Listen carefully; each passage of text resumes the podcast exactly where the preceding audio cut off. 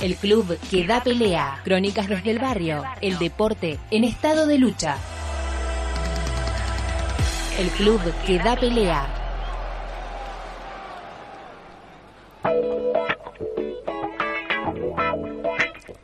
Bueno, y como vos decías, Fer, vamos a hablar entonces de, esta situación que se dio a raíz de, de un comunicado que publicó la jugadora del club Guayurquiza, Maca Sánchez, Macarena Sánchez, em, donde daba cuenta de una situación, ella fue despedida ahora a principio de este año, es decir, a mitad de, temporada, em, supuestamente por motivos estrictamente futbolísticos, eso fue lo que le, le indicó el técnico del club.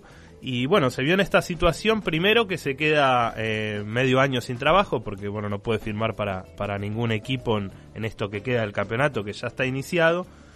Y no solo planteó esa situación, sino que fue por más y lo que hizo fue instar eh, legalmente, fue asesorada por, por distintas abogadas y también por abogadas feministas, por un colectivo, por miembros de, de Abofem y, y otras dos abogadas, em, para pedirle al club que reconociera una situación eh, laboral y profesional que estaba oculta bajo esta, bueno, sabemos que en el fútbol argentino, el, el fútbol femenino de, de Argentina es amateur, entonces había una relación laboral escondida. Eso es lo que ella denuncia y lo que exige que se reconozca. ¿Cómo estaba contratada?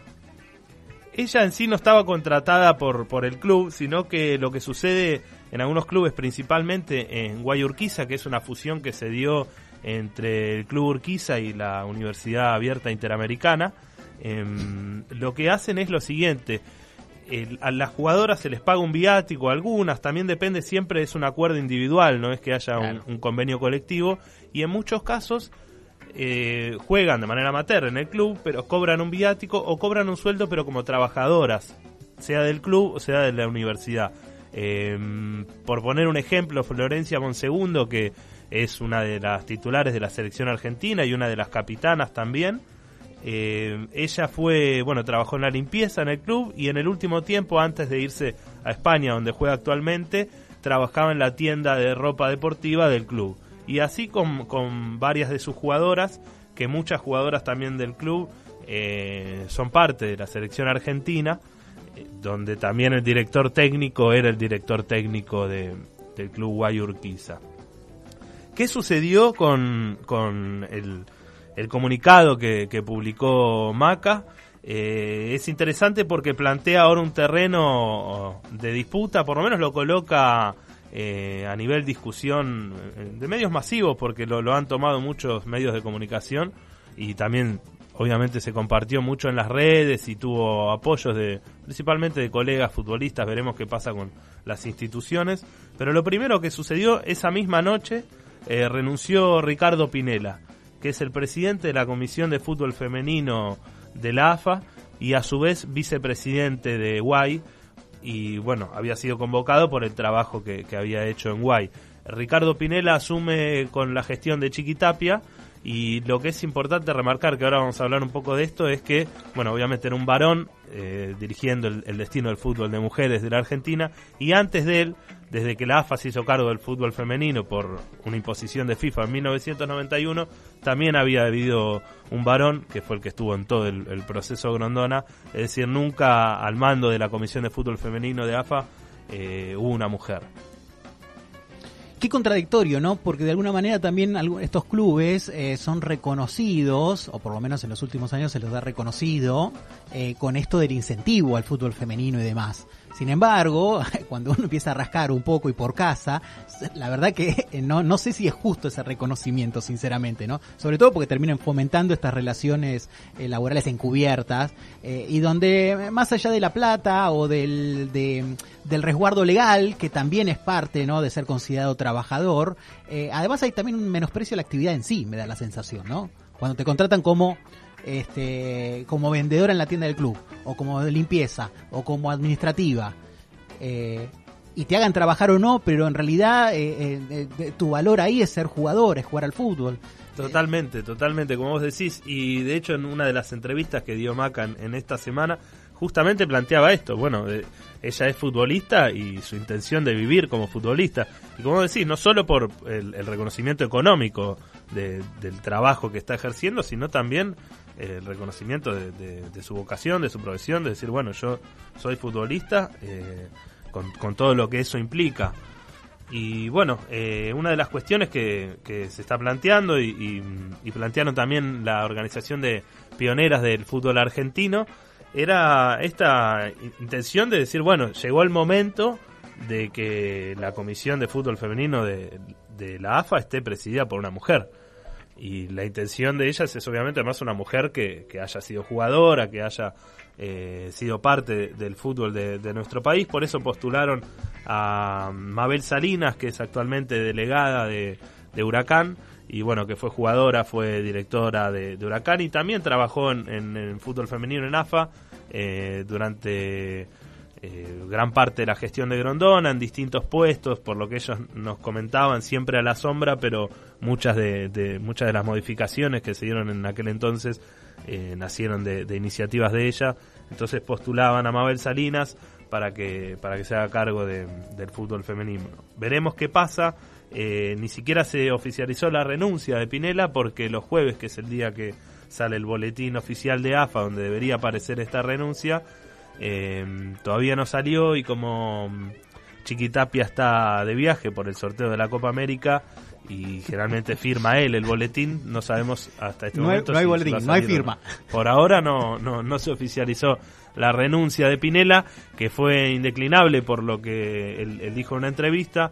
No habló mucho al respecto, pero sí dijo que tenía que ver con que él no estaba de acuerdo eh, con la estructura que se le iba a dar al fútbol femenino este año. No dijo cuál era ni tampoco cuáles eran sus, sus diferencias, pero así lo manifestó. Em, Pinela, que está, bueno comentarlo, él em, en septiembre del año pasado, en una entrevista para la revista Vice, em, él decía que según su visión al fútbol de mujeres de la Argentina le faltan por lo menos cinco años para profesionalizarse. No explicaba tampoco los motivos, pero daba a entender que bueno, que era algo que no, que no iba a suceder en el corto plazo. Esperemos o que haya estado equivocado o bueno, mm. que ahora por lo menos como no, no va a ser él quien lo decida, quizás pueda ser distinto. Una pena es que no, no dan argumentos, ¿no? Porque eh, ese es el, la, se hace muy difícil el debate cuando te dicen así en términos absolutos y no te dicen en dónde radica. A ver, cinco años, ¿por qué? Porque los clubes no tienen estructura económica, porque no hay suficientes mujeres para armar una liga, porque eh, no está tan incentivado en la cultura el fútbol femenino, pero no, no dan argumentos y se hace muy difícil en todo caso saber dónde se basan estos vaticinios, ¿no? Cinco años. Y en todo caso, me pregunto, ¿qué va a cambiar en cinco años si todo sigue igual? Digo, de alguna manera, eh, la profesionalización sirve, en todo caso, también como trampolín, como impulso a la actividad, me da la sensación, y no al revés, ¿no? Sí, sí, Tal cual, y yo creo que por eso es muy eh, importante lo, lo, que se empezó a gestar a través de, la acción que decidió llevar a cabo Maca Sánchez, que tiene que ver con esto, con sacar a la luz una situación, en este caso eh, algo que dentro del ambiente del fútbol femenino todos sabían, que era esta práctica encubierta, y bueno, decir, esto está pasando, como decís, bueno, a veces es como que los motivos y lo que sucede quedó oculto, por ahí es, conocido solamente por, por quien está metido en el ambiente, ella lo sacó a luz y, bueno, y ahora se viene, se viene todo este debate. Misma situación que, em, que escuchamos cuando hicimos en la columna homenaje a Osvaldo Bayer, que empezamos con un audio de un futbolista de 1930 de Huracán, donde relataba la situación que estaban viviendo. En ese caso era porque ellos querían el pase libre, es decir, poder irse de un club a otro y bueno, después viene la, huelga en el 31 y, y, también la, profesionalización del fútbol. Y en aquel entonces se llamaba esta práctica de encubrir eh, el marronismo.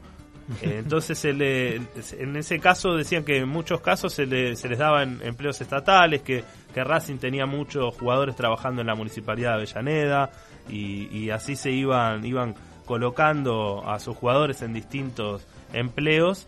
Bueno, que es exactamente lo mismo que sucede ahora.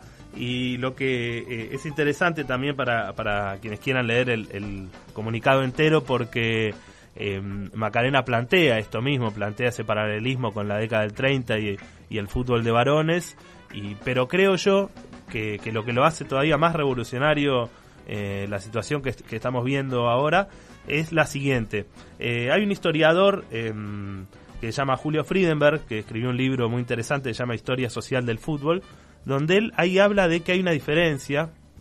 Él explica que en ese caso no se puede determinar una causa directa entre la movilización de, del pase libre que llevó a los futbolistas a un paro y también a una, una marcha a Casa Rosada, no se puede establecer una, una, relación causa y efecto entre eso y el profesionalismo, que vino igualmente en, en el mismo momento, pero que decía que estaban paradas también porque una vez que, que con Uriburu se interviene la, la AFA, lo que ellos hacen es, bueno, en, medio de una crisis económica, empezar a ver la cuestión de los gastos y ven que profesionalizando eh, iba a aliviar la situación de los clubes y entonces ellos se lo plantean a los clubes y toman la decisión donde obviamente no se consultó ni a los socios ni a los futbolistas de, eh, respecto a la profesionalización. Y acá lo que tiene es que nace directamente, por lo menos es esto que se está empezando a gestar desde una futbolista que se reveló frente a esta situación y lo puso sobre la mesa.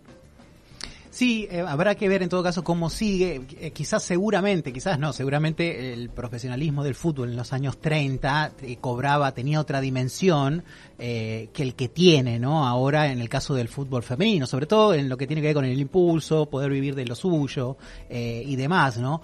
Más allá de que hay un montón de discusiones, ¿no? Que derivan no solo de la profesionalización, sino de cómo se da esa profesionalización, que es otro tema que se abre. Pero en todo caso sí me, eh, es interesante, más allá que quizás no es directa el vínculo, o, o, en todo caso que en aquel momento le convenía a los clubes. Además, eh, lo que es cierto es que si alguien no, si no se generan cambios, esto de esperar cinco años para que la Argentina esté lista para tal o cual cosa, y la historia te demuestra que nunca es así, generalmente es al revés. Primero vienen los cambios, eh, primero vienen los reclamos eh, y a partir de que se generan cambios estructurales, ahí aparecen condiciones, eh, o por lo menos se construyen las condiciones para tal o cual fin. En todo caso es, es, una pelea que, que por lo menos llega a las primeras tapas, que seguramente antes ha habido reclamos, pero no llegaban a los medios, no, no, se conocían y sobre todo seguramente no generaban renuncias en la FIF, el AFA, que son lo más llamativo. Sí, sí, sí, así es. Sí, yo creo que este primer paso es muy importante. Eh, bueno, a través de la decisión de, de Maca Sánchez, que, que es, tiene una participación muy activa en, redes sociales, ella es estudiante de trabajo social. Y, bueno, como decís, es un primer paso y después eh, como, como siempre en estos casos. Eh, hay que romper con algo y después se va viendo cómo, cómo se va gestando. Y de hecho, Lucila Sandoval de, de, Pioneras nos decía, bueno, nosotros ya estamos pensando en, también en el caso de que se empiece a pensar en una profesionalización, cómo vamos controlando, porque nosotros no queremos que, que, pase lo mismo que en el fútbol de varones, ah, que un jugador cobre una millonada y que los mismos compañeros de equipo de una división inferior eh, no, no, lleguen a fin de mes. Interesante el planteo. Eh, ya se nos fue los tiempos, tenemos que ir la, al espacio comunitario, pero antes de eso, muy cortito. ¿Hubo eh, alguna solidaridad desde los trabajadores del fútbol masculino en función de este reclamo? ¿Alguien alzó la voz?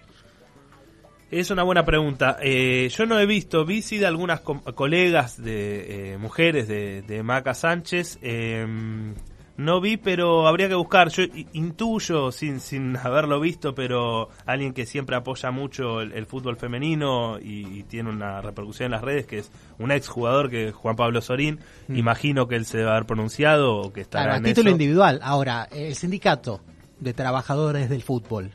Por ahora que lo no hemos visto haciendo reclamos en Viamonte. ¿Ha tomado alguna declaración? Digo, sería interesante que se pronuncie. Totalmente. Menos, ¿no? Por ahora no hubo nada, tampoco hubo un comunicado de AFA, porque también en la demanda legal está implicado AFA, y tampoco hubo de por parte de, del Club Guayurquiza. Yo consulté con ambas instituciones y dijeron que no tienen pensado por ahora pronunciarse. Bueno, qué pena. Gracias, Fede, eh, por la columna. Eh, nos reencontramos no la semana que viene, la otra. Perfecto. Hasta la otra entonces. Me adelanté, pero bueno, eh, después volvemos sobre esto. Gracias nuevo.